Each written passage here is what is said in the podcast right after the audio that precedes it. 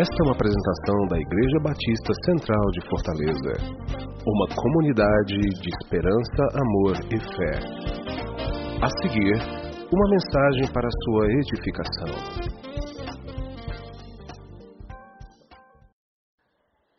Ok, vamos abrir nossas Bíblias.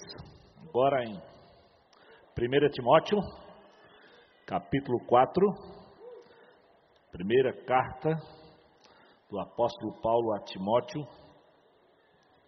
lá no capítulo de número 4. Nós vamos ler do versículo 1 ao versículo de número 12. Então, 1 Timóteo, capítulo 4, do versículo 1 ao versículo de número 12. Deixa eu achar aqui porque eu estava arrumando os papéis. Muito bem. Vamos ficar de pé, vamos? Para a gente ler juntos aí o texto da palavra de Deus. 1 Timóteo 4, de 1 a 12.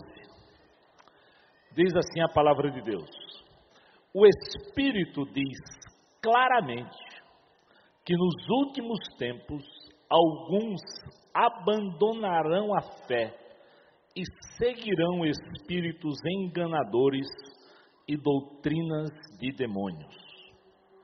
Tais ensinamentos vêm de homens hipócritas e mentirosos, que têm a consciência cauterizada e proíbem o casamento e o consumo de alimentos que Deus criou para serem recebidos com ação de graças pelos que creem e conhecem a verdade pois tudo que Deus criou é bom, e nada deve ser rejeitado se for recebido com ações de graças, pois é santificado pela palavra de Deus e pela oração.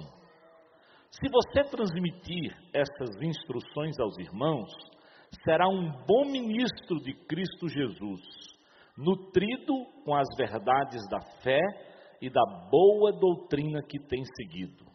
Rejeite, porém, as fábulas profanas e tolas e exercite-se na piedade. O exercício físico é de pouco proveitoso. A piedade, porém, para tudo é proveitosa, porque tem promessa da vida presente e da futura.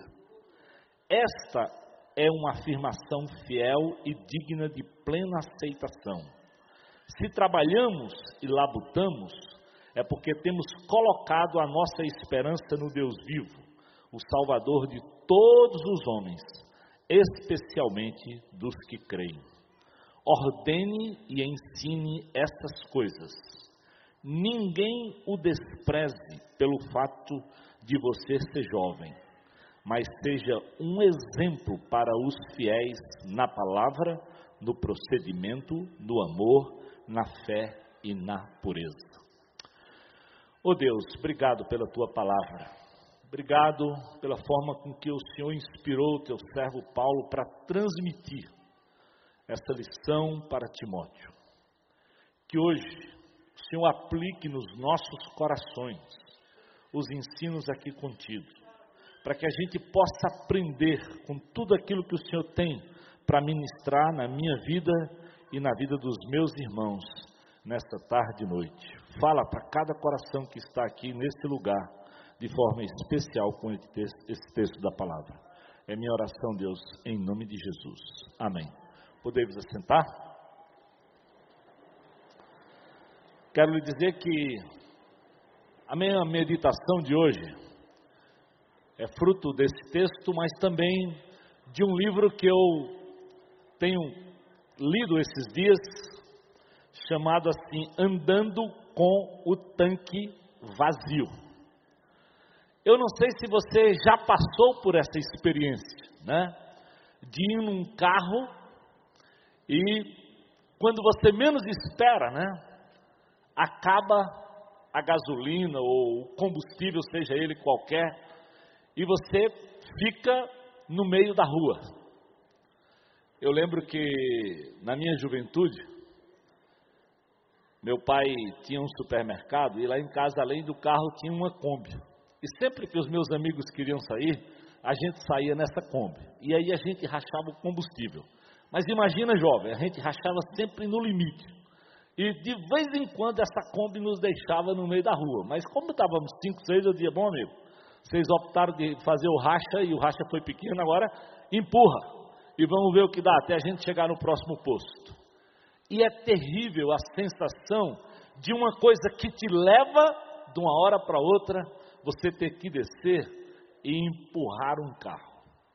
Amigo, andar de tanque vazio não é um problema só para você, é um problema para quem está do seu lado.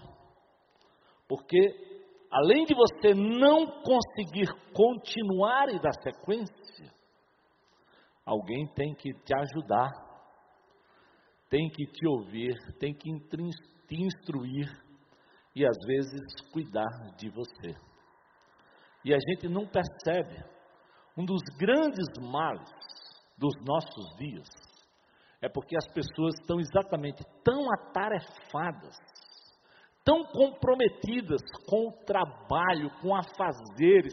Quando chegam em casa, ao invés de descansar, liga a máquina, liga o computador, liga o smartphone, tantas coisas, e que elas não conseguem ter um tempo para refletir, para parar, para descansar. Às vezes passa um dois anos e não consegue ter um tempo de férias. Final de semana não tem um tempo de descanso. Quando desde o princípio o próprio Criador, na criação já deu o um modelo. Ao sétimo dia ele descansou.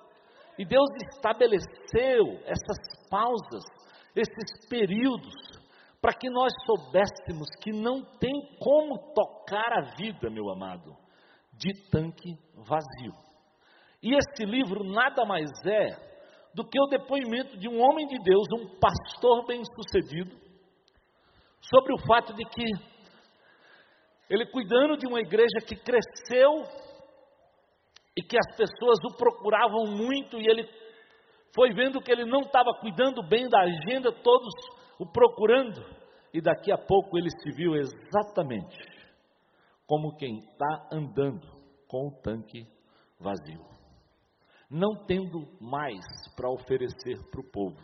Ou seja, ao invés de conseguir cuidar do seu rebanho, na verdade ele precisava ser cuidado por alguém para que ele pudesse sim receber de Deus algo. Então, quando palavra de Deus aqui, Paulo está escrevendo para Timóteo. É como se Paulo já tivesse esse cuidado na vida de Timóteo. Lembra? Paulo instrui Timóteo, né? Primeiro e segundo Timóteo, as cartas, é Paulo escrevendo para o homem que ia dar sequência ao ministério, praticamente o ministério dele e o ministério da pregação da palavra. E Paulo tenta instruí-lo sobre alguns cuidados que ele precisa ter. Tanto em 1 como em 2 Timóteo, há muita instrução pessoal de Paulo para a vida de Timóteo. E quando chega aqui no capítulo 4, veja como Paulo começa lá. O Espírito diz que nos últimos tempos alguns vão abandonar a fé, seguirão espíritos enganadores e doutrinas de demônios. Tais ensinamentos vêm de homens hipócritas e mentirosos Paulo começa a advertir Timóteo que vai vir muito ensino falso, muita coisa que não traz contribuição, que não vai contribuir para a edificação da vida de Timóteo, queridos. E não é diferente nos nossos dias. Quanta coisa tem surgido nos nossos dias que às vezes a gente nem se apercebe e se deixa levar com muita clareza. Então, Paulo, depois de escrever tudo isso, quando chega lá no versículo 5, ele diz: Olha, a santificação é pela palavra de Deus e pela oração. Não esquece, Timóteo, não esquece, crentes da IBC. Se nós queremos viver uma vida pura, se nós queremos não andar de tanque vazio, não tem outra regra. Se nós queremos viver uma vida que honre o Senhor, de santidade, que dignifique o nome do Senhor, ele diz: não tem outra saída, senão nós vamos nos voltar para a oração e para a palavra de Deus.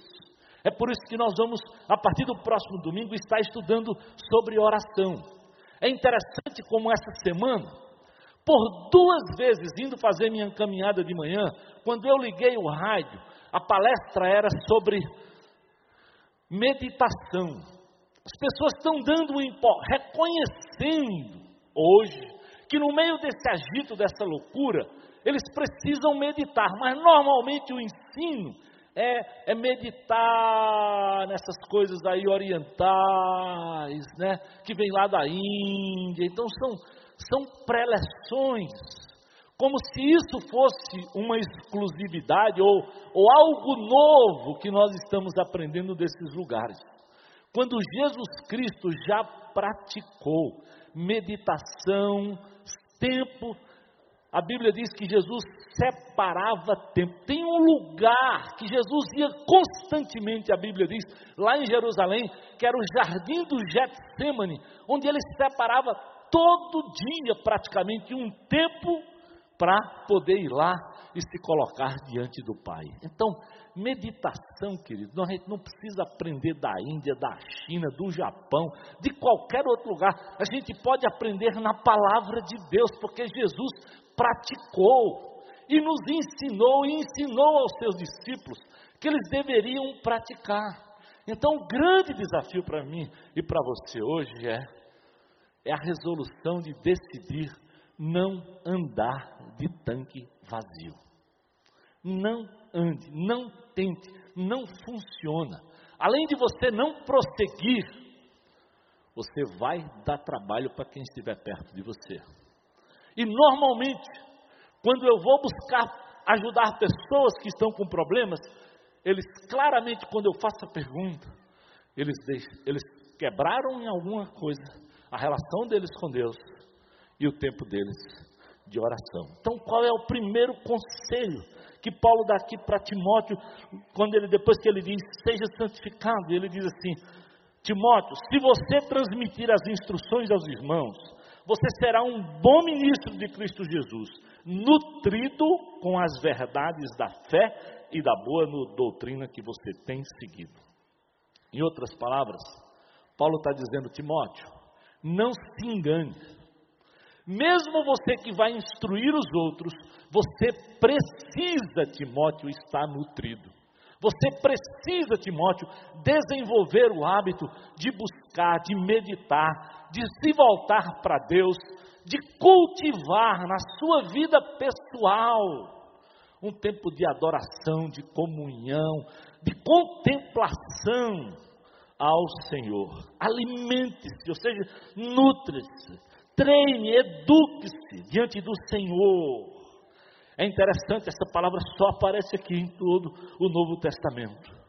É como se Paulo dizendo, dizendo Timóteo, você precisa se autonutrir da palavra. Você precisa ter também esse treinamento.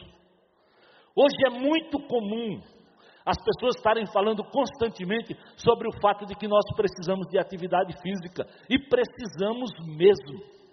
E os médicos hoje instruem isso com clareza. Os profissionais de educação física, fisioterapeutas, estão aí para nos ensinar, para nos mostrar que isso é importante, e é mesmo. Timóteo não, Paulo não está dizendo para Timóteo que isso não é importante.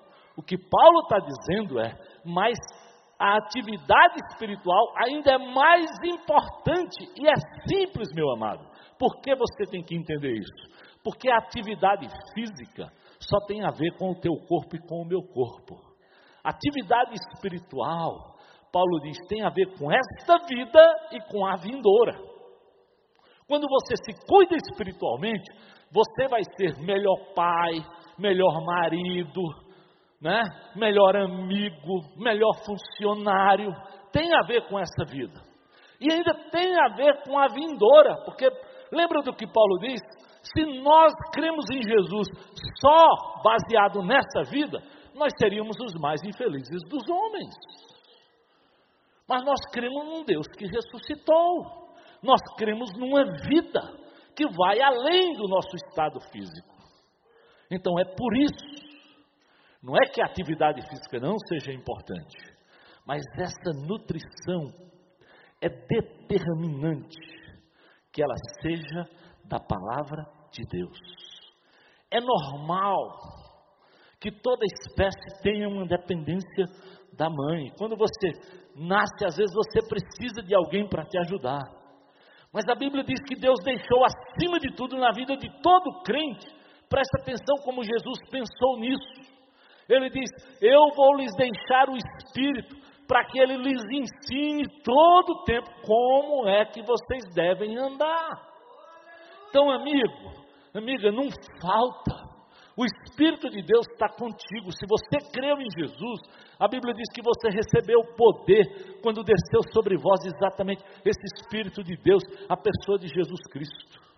Então, seja nutrido, busque, não deixe de cultivar. Nós temos aqui, ano após ano, falado para vocês, nada um livrinho normal, que a gente chama de bússola. Nada mais é do que três formas de você ler a Bíblia inteira. Está aqui, ó. Eu vou fazendo isso todo dia, vou marcando todo dia. Porque eu tenho entendido, meu amado, que eu preciso, eu preciso ter um tempo a cada dia, se possível a cada manhã, para ouvir Deus falar comigo. Entenda isso com você. Quando você estudar a Bíblia, pense primeiro no seu coração. É uma pena que às vezes a gente estuda a Bíblia só para, como a gente diz assim, para dar uma bronca no outro, para achar um texto para dizer assim, eu vou dizer para aquele miserável esse princípio aqui. Ah, eu vou falar para minha esposa, pastor, diz isso aí para ela. Ah, eu vou dizer para aquele camarada esse texto aqui. A gente usa a Bíblia só pensando no outro. Quando o Espírito foi deixado, primeiro para ensinar você e para ensinar a mim. Ele vai testificar com o meu próprio Espírito, primeiro, que eu sou filho de Deus. Que eu sou filho de Deus. Isso me dá um senso de segurança isso me deixa fazer aquilo que a Bíblia diz: lança fora o medo. Confiar num Deus que está comigo todo o tempo, exatamente como Jesus disse: Eu estou convosco todos os dias. Então, meu amado, quando Paulo fala, Timóteo, você precisa estar nutrido. Além desse livrinho, olha, a gente tem falado desse presente diário. Um investimento de 10 reais. Você passar o ano inteiro tendo um pequeno devocional onde você vai ler um texto da Bíblia e vai meditar. Então, não deixe que 2014 passe sem você se nutrir pessoalmente. Presta bem atenção o que é que, como é que diz, ó, nutrido você, Senhor, com as verdades da fé e da boa doutrina. A ideia aqui é particípio presente, ou seja, é a ideia de um presente contínuo. Você tem, Timóteo, que todo dia, todo tempo está se alimentando. Abra sua Bíblia em 1 Pedro, capítulo 2, versículo 2. 1 Pedro, lá um pouquinho mais na frente, já no finalzinho do, do Novo Testamento. 1 Pedro, capítulo 2, versículo 2. Lá em Timóteo nós vimos o, o ensino de Paulo. 1 Pedro 2, versículo 2, nós encontramos o ensino de Pedro. Diz assim, ó: Como crianças recém-nascidas, desejem de coração leite espiritual puro, para que por meio dele vocês cresçam para a salvação. Ou seja, que, que a Bíblia está nos ensinando aqui é desejem, assim como a criança recém-nascida deseja o leite, chora e esperneia para receber o leite, ele diz: é assim que nós deveríamos desejar ler a palavra de Deus todo dia, todo tempo, todo dia, todo tempo. Então, meus amados, esse é um exercício mais proveitoso do que o próprio exercício físico. Porque ele não se baseia só nas coisas do presente, ele serve para as coisas do presente, eu lhe garanto. Se você ler a palavra de Deus e pedir para você, eu já disse para você, se você quer bênção para a sua vida, para a sua família, pois vá buscar a presença de Deus através da leitura bíblica. Deus vai lhe dar sabedoria de como lidar melhor com a sua esposa, de como lidar melhor com seus filhos, de como lidar melhor com o seu tempo, com as suas prioridades, de como lidar melhor com o dinheiro, com o vizinho. Tudo, a palavra de Deus tem ensino para todas as coisas e é útil para todo, todas as decisões da minha vida e da tua vida. Então deseje, assim como a criança deseja o leite, eu espero que você deseje para que você não ande com o tanque vazio. Salmo 119, versículo 11, lá no meio da Bíblia. Abre lá a tua Bíblia. Salmo 119, versículo 11. Presta bem atenção, outro ensino bem claro sobre esse ensino aí. Salmo 119, no versículo de número 11. Então, vamos chegar lá. Diz assim a palavra de Deus, Salmo 119, versículo 11: Guardei no coração a tua palavra para não pecar contra ti. Sabe como nós vamos viver vida santa? Lembra daquilo que Paulo está tentando ensinar para Timóteo? é aquilo que o salmista já ensina aqui no livro dos Salmos. É quando nós guardamos a palavra de Deus. É quando nós não lemos por ler, mas tentamos trazer para dentro do nosso coração. Então, é simples, mas é preciso desenvolver o hábito e fazer isso todo tempo, todo dia. Não tem como você simplesmente gastar calorias sentando lá na beira-mar, pedindo água de coco e vendo aquele pessoal correr para lá e para cá. Não resolve. Seria fácil resolver se fosse assim, não era? Você tem que colocar um tênis e andar de um lado para o outro, e dar uma caminhada, e fazer uma corridinha. Não tem como tocar a vida cristã só vindo de domingo à igreja, esperando uma vez por semana ouvir a palavra de Deus. Você recebeu o Espírito para lhe ensinar, você nem precisa, você nem tem que depender do pastor, você tem que depender de Deus.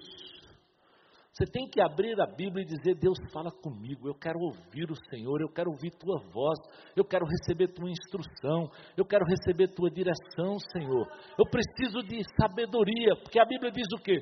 Se alguém precisar de sabedoria, pede ao pastor, peça a Deus, que a todos dá e não exige nada de volta. Nós somos tão dependentes, às vezes, de uma pessoa ou de outra, sabe por quê? Porque o próprio catolicismo tentou fazer isso com, com todos nós.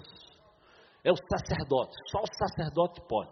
Só ele faz isso, só ele casa, só ele batiza, só ele dá extrema unção, só ele isso. Nós todos passamos por essa educação centralizada numa pessoa ou outra. Não, não, não, não. O ensino bíblico, o verdadeiro cristianismo, diz: todos recebemos poder, todos recebemos do Espírito,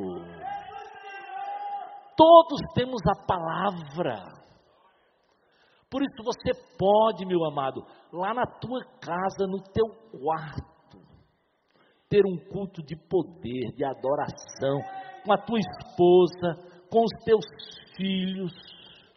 Eu já disse aqui para vocês que eu lembro quando meus filhos entraram na adolescência. E todo mundo falava tanto que, olha, quando o menino chega na adolescência, meu amigo, você vai ver o que é bom para tosse. Aí você vai ver. E eu, quando eu fui ler, eu digo, rapaz, o negócio é complicado mesmo, porque eles começam a questionar, né? Enquanto é criança, se agarra na, na barra da calça do pai da mãe. Depois que é adolescente, eu vi o meu filho dizer assim: Não, não, pai, pode deixar aí, pode me deixar aí que eu vou sozinho. Ufa! Cara, para todo canto que queria ir, queria ir comigo, minha filha para todo. Agora, como queria, não, não, não, pai, pai, pai. Eu lembro quando eu cheguei no colégio, ele disse: Pai, pai na hora que parava, eu dava um beijinho. Não, não dá um beijinho, não, pai. Aí eu percebi que o negócio tinha. Estava chegando naquela fase da transição, né? E eu fui ler e o negócio não é simples, não. E é, e é e é, é só um fato, ele precisa ter a sua identidade, ele precisa do seu espaço, ele precisa da sua identificação. E às vezes nós não compreendemos e começamos a discutir e impor demais, ao invés de sentar e conversar e instruir. Eu disse, Deus, eu preciso de sabedoria. E sabe qual foi a primeira decisão que o Espírito de Deus me mandou fazer? Rapaz, acorda mais cedo. E depois de orar, vai no quarto deles e ora por cada um deles. Eles dormindo, eu ia lá, ó, impondo as mãos sobre ele cada manhã. Deus me fez fazer isso durante anos. Deus guarda, dê sabedoria, Deus. Preserva a adolescência desses meninos, para que eles não entrem na, nessa loucura, nesse período de identificação que eles vão ter como qualquer criança, porque filho de pastor nem pastor nasce, nasce com a auréola na cabeça, não. É tão pecador quanto você, meu amado. Então nós temos que saber voltar para a palavra e dizer: Senhor, nos ajuda, nos ajuda. Olha Lucas capítulo 6, o que é que Jesus nos ensina? Lucas capítulo 6, vamos lá. Lucas capítulo 6, versículos 4 e 5. Lucas 6, né? Não, peraí. Versículo 45, não é 4 e 5, não, desculpe aí. Lucas 6, versículo 45. Diz assim, ó: O homem bom tira coisas boas do bom tesouro que está em seu coração. O homem mau tira coisas más do mal que está em seu coração, porque a sua boca fala do que está cheio o seu coração. Então, em outras palavras, meu amado e minha amada, de que é que você está enchendo o seu coração? O desafio de Paulo para Timóteo é enche, alimente-se da palavra volte lá, não ande, não busque, Timóteo, andar de tanque vazio. Porque se você andar na dependência da palavra, Deus vai colocar no teu coração a palavra e você vai poder, marido, presta atenção, instruir os filhos, instruir a esposa, saber tomar decisão. O grande problema de muitas mulheres hoje, e é verdade, Deus diz para a mulher que desde desde o Gênesis que ela deve ser auxiliadora. 1 Coríntios, Deus deixa claro que o homem é o cabeça. Mas quando ela olha para o marido, o caba não tem cabeça. Não sabe para onde vai, não tem missão. E como é que se submete a alguém que não tem missão, que não sabe para onde vai? Então, meu amado, quando a gente não souber o que, é que a Bíblia diz, vai para Deus pedir sabedoria eu preciso, você precisa, porque se existe uma coisa que não é fácil, é cuidar de uma mulher. É mesmo? Não é não? Nem é fácil cuidar de filhos. Criar filho não é brincadeira não, companheiro. Às vezes é mais fácil trocar de carro, vender a casa, do que saber cuidar da esposa e dos filhos. Muito mais fácil. Porque isso a gente depende de uma intervenção divina. Eu não sei cuidar de mim mesmo. A Bíblia diz que eu não sei nem orar como convém. Eu preciso depender de Deus para cuidar de mim mesmo. Você sabe, todos nós somos pecadores e nascemos em pecado e somos propensos para aquilo que está errado. Lembra daquilo que Paulo diz? Miserável homem que sou. Às vezes o bem que eu prefiro eu não faço. Aquilo que eu detesto eu faço. Mas ele diz o quê? mas graças a Deus por Jesus.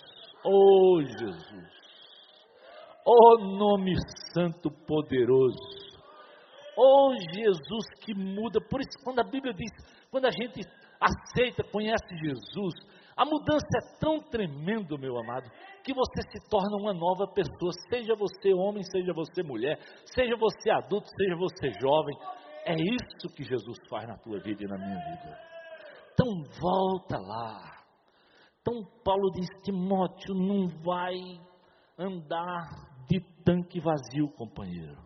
Encha, se nutra, busque, volte para a palavra.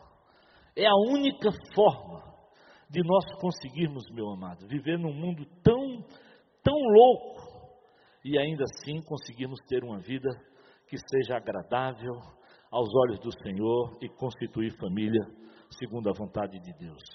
Segundo grande ensino, depois de dizer se nutra, ele diz assim, ó, da boa doutrina e rejeite as fábulas profanas e exercite-se na piedade, ou seja, se nutra daquilo que é bom, não, é, não basta só se nutrir, mas daquilo que é bom, da boa doutrina. Não vá se nutrir de qualquer coisa, não, não. Essa turma que está falando de meditação, é de meditação transcendental, é de coisa que não tem nada a ver com o que Jesus ensina na dependência de Deus, de orar no Espírito, de buscar a palavra de Deus, de ouvir. Então, não basta simplesmente meditar. Eu estava vendo hoje, e nessa história lá, que agora virou moda nessa né, história de, de, criar cursos de coaching. Toda vez na cidade você encontra outdoor de tudo quanto é gente aí criando curso de coaching. Aí eu vi que o cara agora criou um coaching zen, que é para dizer assim, rapaz, Talvez a pressão é muito grande do corpo, para você ter meta, meta, meta, meta, meta, meta, sonhar, meditar, estabelecer. Aí o cara disse: Não, meu amigo, agora vamos fazer um de coach zen. Então, todo dia se inventa coisa nova. Mas, ó, essa palavra de Deus é eterna. Ela funciona do princípio ao fim. Ela é viva ela é eficaz. Ela está lá, está no teu computador, se você quiser, por ele mesmo. Ao invés de consultar aquelas bobagens, abre lá e lê um texto da palavra, deixa Deus falar contigo. Vai nesse, nessa boa doutrina, naquilo que é correto. Atos capítulo 17, é interessante quando Paulo está lá estabelecendo as igrejas, ele deixa um ensino interessante. Atos capítulo 17. Vai lá no texto da palavra de Deus. Atos 17. Quando chega lá no versículo 10 de 11. Paulo passa, diz assim: Logo que anoiteceu, Atos 17, versículo 10. Os que enviaram Paulo e Silas para a Bereia, quando ele chegou ali, eles foram à sinagoga judaica.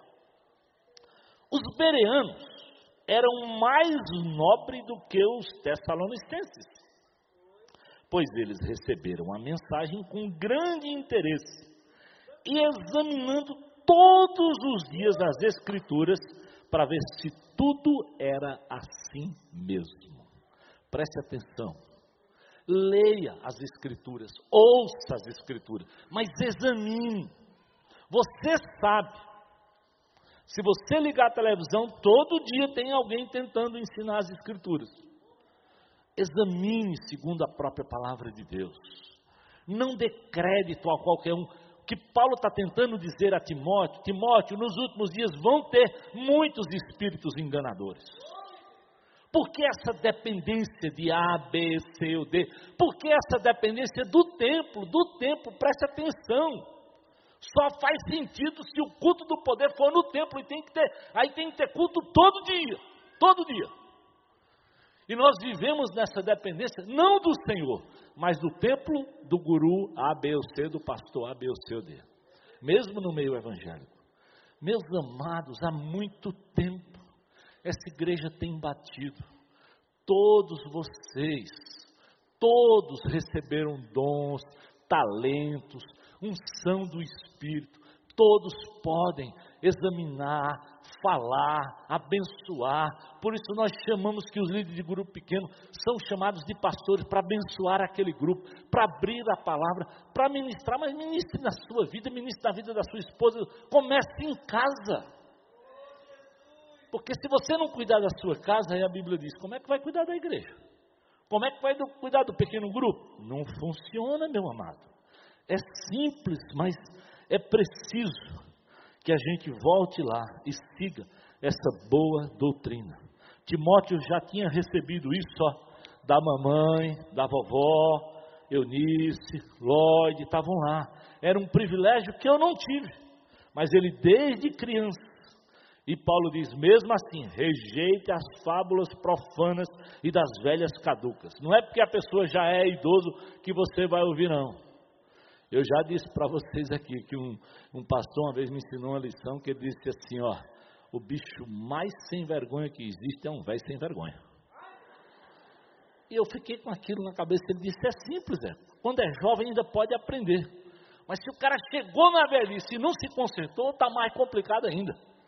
Então não é porque é idoso de cabeça branca que você vai escutar, não.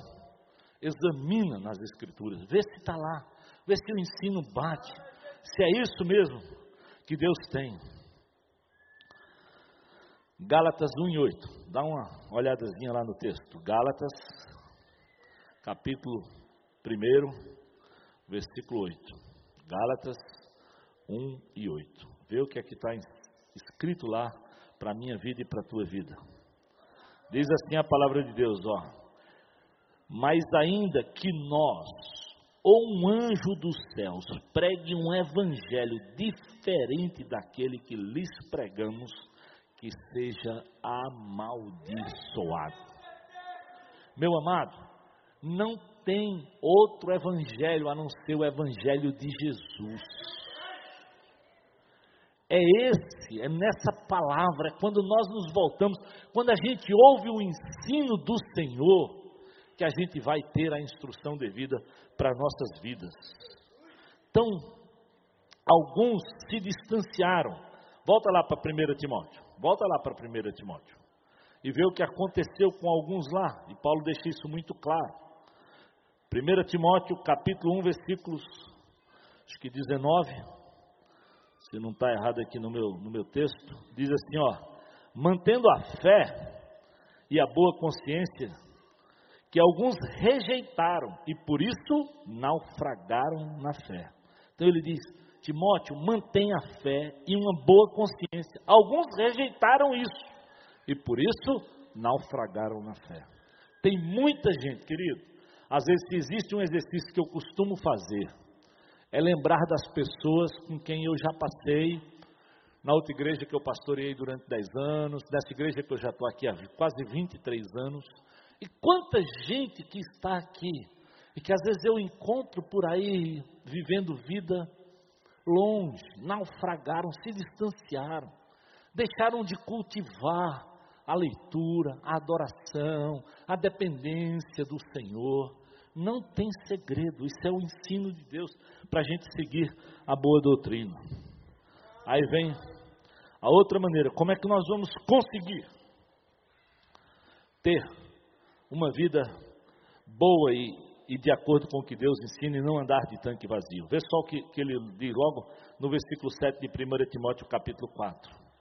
Ele diz assim, ó, lá no versículo 7, além de rejeitar, exercita-se na piedade, ou seja, falar, tenha todo o tempo um tempo de meditação. Você precisa desse exercício. E olha, isso é pessoal, presta atenção, gente, é pessoal. Não é só aqui comunitário, não. É pessoal. Timóteo, pessoalmente, meu filho, meu amado, meu querido, exercite-se na piedade.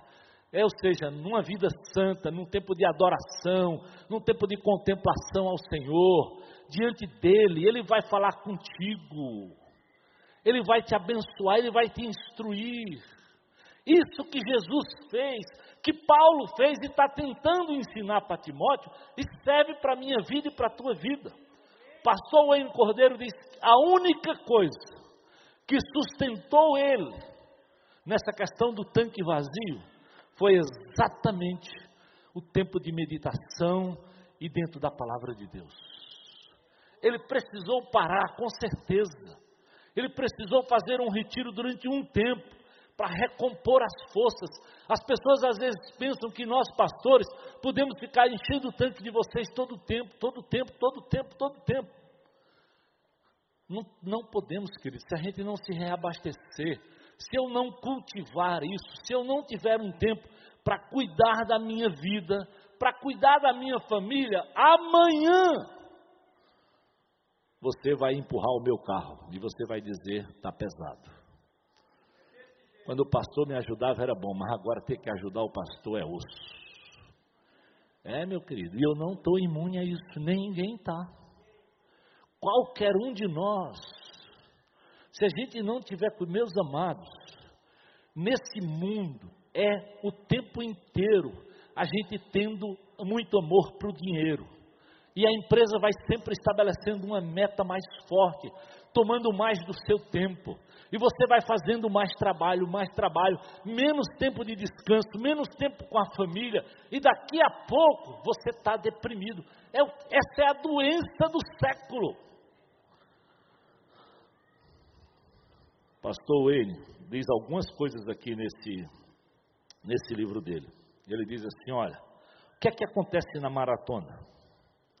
Quando as reservas de, de glicogênio de um atleta se exaurem, nesse ponto ele fica sem combustível e o corpo dele começa a fazer uma mudança e começa a utilizar as suas próprias reservas de gordura como fonte de energia. Os maratonistas educam seu corpo para aceitar essa mudança de forma repentina. O glicogênio entra e ele continua fazendo isso. Mas tudo isso, se feito com excesso, e muitas vezes leva à exaustão. E ele diz assim: Você quer conhecer alguns sinais quando você já está com o tanque vazio? Quais são os sinais de advertência da depressão? Sabe o que a depressão faz? A primeira coisa, uma sensação de desesperança. Você fica tão atarefado, é tanta coisa, são tanta é tanta pressão ao seu redor que você não tem mais esperança para a sua vida, você não tem mais esperança para a sua família, você não sabe mais no que acreditar.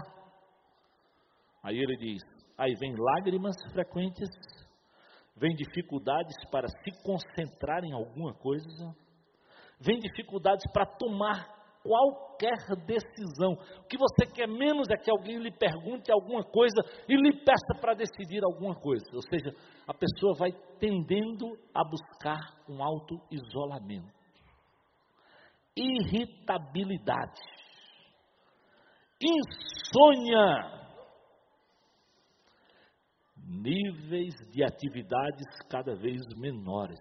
Se possível, ele não quer fazer nada Quatro letrinhas. N-A-D-A. Nada. Sentimento de solidão. Falta de atração conjugal. Hum. Negócio complica, companheiro.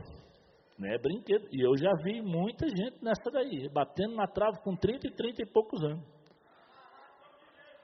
Distúrbios alimentares dores, dores, dores. Sabe o que isso é? Diabólico. É inversão de valores, meu querido. É tudo que o mundo faz, ele bota nessa pressão. Se você não se voltar, se você não souber tirar esse tempo, você vai caminhar nessa direção. Então, busca comunhão com Deus, meu amado. Volte-se para o Senhor. Lucas 18, eu já disse para vocês: Jesus para com os seus discípulos e diz: Eu vou lhes ensinar uma lição. Né? Abre lá, Lucas 18. Vamos só rápido, só pegar os primeiros versículos. Eu fico impressionado quando Jesus diz isso e como eu preciso relembrar disso na minha própria vida. Lucas 18, versículo primeiro diz assim: Jesus contou aos seus discípulos uma parábola para mostrar-lhes que eles deviam orar sempre e nunca desanimar. Presta atenção. Ore sempre para você não desanimar, viu, amigo? E ele diz: Ele disse: Em certa cidade havia um juiz que não temia a Deus, não se importava com os homens, e havia uma viúva que se dirigia constantemente a ele e suplicava-lhe: Faze-me justiça contra o meu adversário. Por algum tempo, ele se recusou, mas finalmente disse: Embora eu não tema a Deus, nem se importe com os homens, essa viúva está me aborrecendo. Eu vou fazer-lhe justiça para que ela não venha mais a me importunar. E o Senhor continuou: Ouçam o que diz o juiz injusto. Acaso Deus, presta atenção, crentes, Acaso Deus não fará justiça aos seus escolhidos que lhe clamam a Ele dia e noite? Continuará fazendo-os esperar? Eu lhes digo, ele lhes fará justiça e depressa. Contudo, quando o filho do homem vier, encontrará fé na terra? Deus vai fazer justiça, meu querido. Experimenta depender, clamar. Não tenta resolver com a tua força, com o teu braço, com a tua atividade todo o tempo. Tu não muda ninguém. Só Deus muda. Só Deus tem acesso ao coração do outro. Seja do teu filho, seja de quem quer que seja. Só Deus tem. Então vai lá na presença de Deus, ora como aquela viúva orou. E ele disse: se o juiz Inico ouviu, imagina o pai que está lá no céu, vai te ouvir, mãe. Vai te ouvir, mulher, com relação ao teu marido, com relação à tua esposa, com relação ao teu filho, com relação ao teu chefe.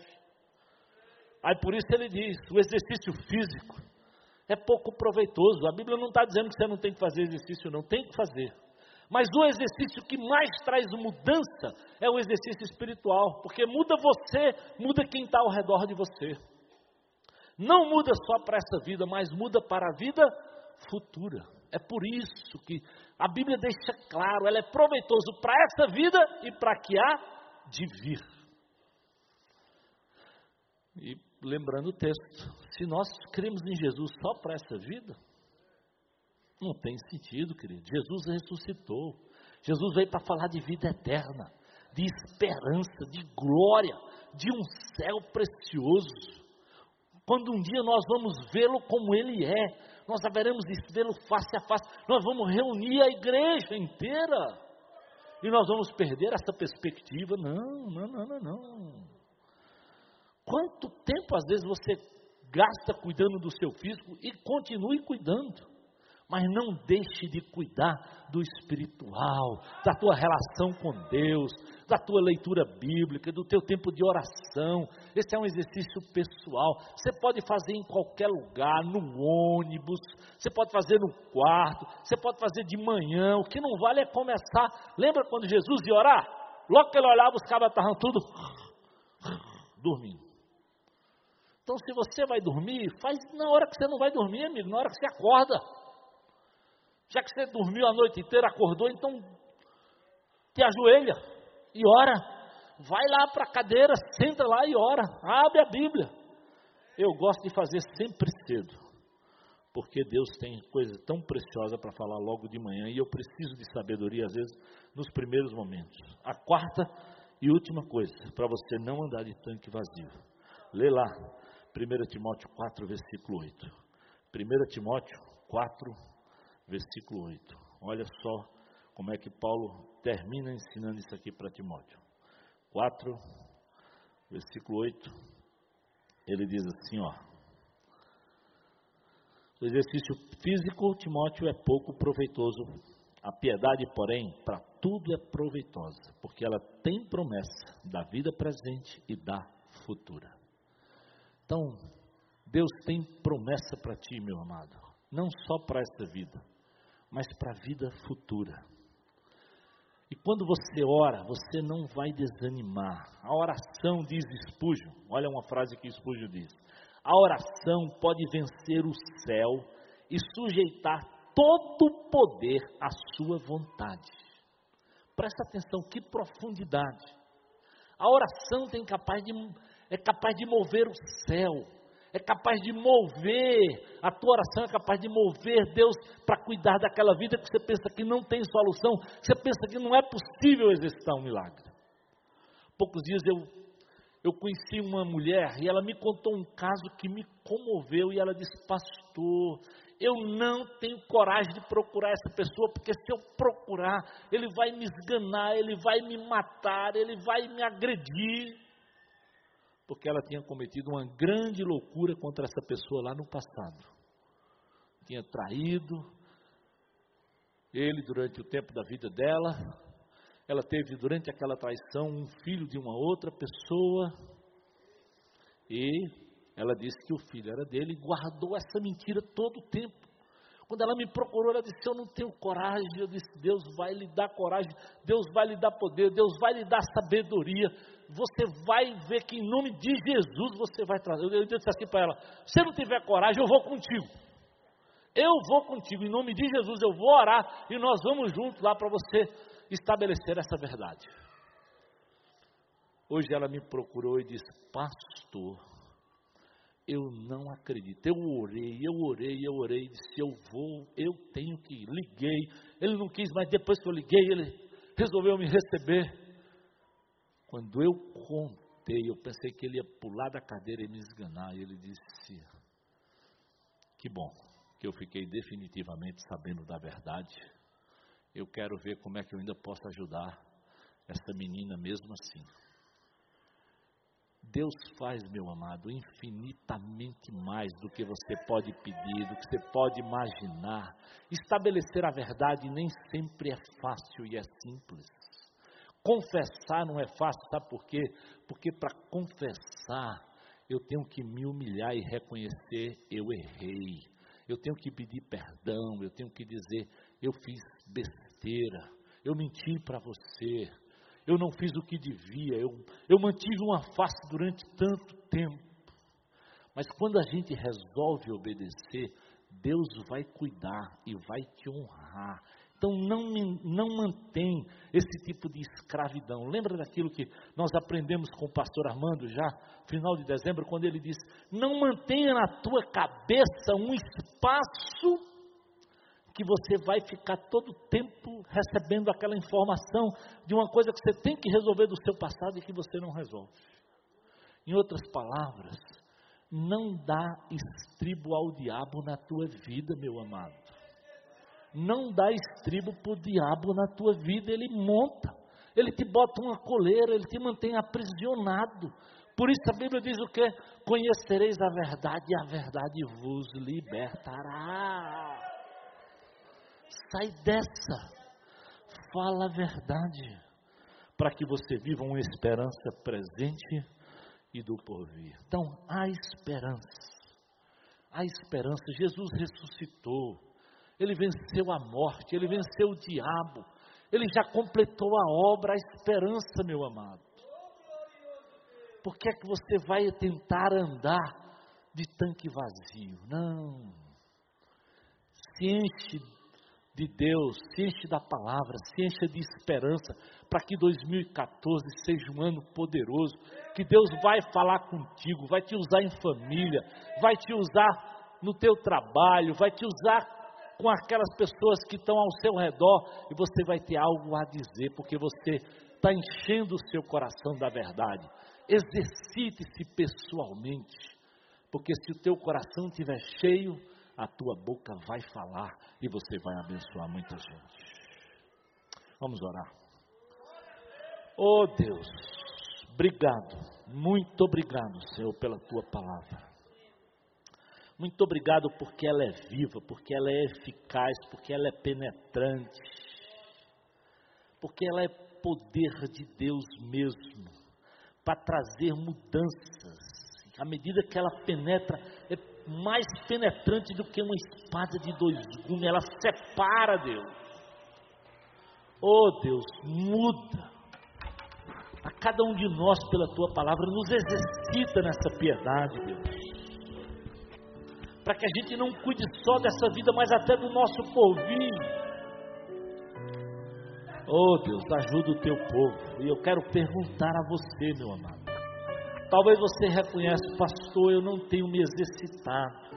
Eu não tenho realmente tirado um tempo para ler, para ouvir a palavra de Deus, para se exercitar pessoalmente na piedade, para gastar tempo em oração com Deus, lá no seu quarto, no seu trabalho, no ônibus, onde você está. Mas você está dizendo, pastor, eu vou me comprometer, eu vou fazer isso em 2014. Eu vou separar um tempo da minha vida, da minha agenda para ouvir o Senhor, para orar pela minha família, pela minha vida, pelos meus amigos, por quem está ao meu redor. Se você que é crente está dizendo isso, levanta a sua mão, eu quero orar por você. Amém. Glória a Deus. Aleluia. Glória a Deus. Busque fazer a leitura bíblica, querido. Busque, quem sabe, um plano desse diário.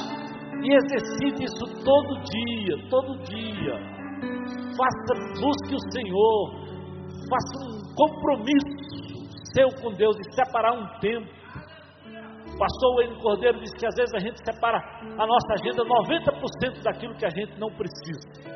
E dos 10% que realmente a gente precisa, a gente não prioriza, não coloca Deus diante de nós.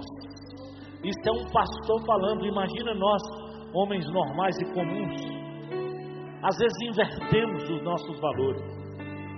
E se você está aqui, meu querido, e nunca tomou essa decisão para Jesus, saiba, quem quer encher teu tanque, quem quer encher tua vida é Jesus.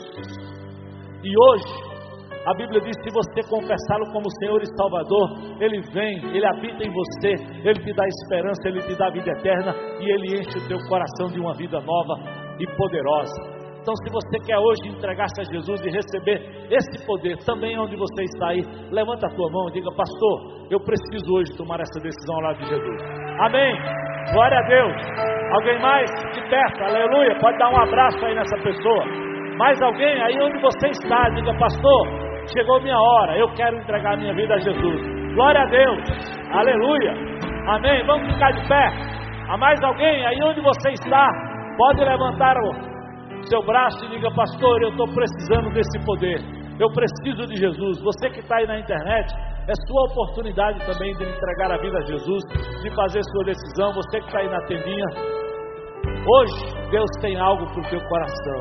Então, Deus, obrigado por essas vidas que se entregaram. Obrigado pelo teu povo que reconhece, que quer viver um 2014 do tanque cheio da tua palavra, da tua pessoa e da tua presença. Nos abençoa, Senhor. Abençoa a semana de cada um de nós. Abençoa essas vidas que se entregaram hoje a Jesus, Senhor. Abençoa a série que nós vamos iniciar na próxima semana. Traz pessoas para ouvir a tua palavra. É a nossa oração, Deus, em nome e no poder que é no nome de Jesus. Amém. Você ouviu uma mensagem produzida pelo Núcleo de Comunicação Audiovisual da IBC, que conta com um vasto catálogo de mensagens em áudio e vídeo. Para maiores informações, faça um e-mail para nca.ibc.org.br ou ligue 85 3444 3643.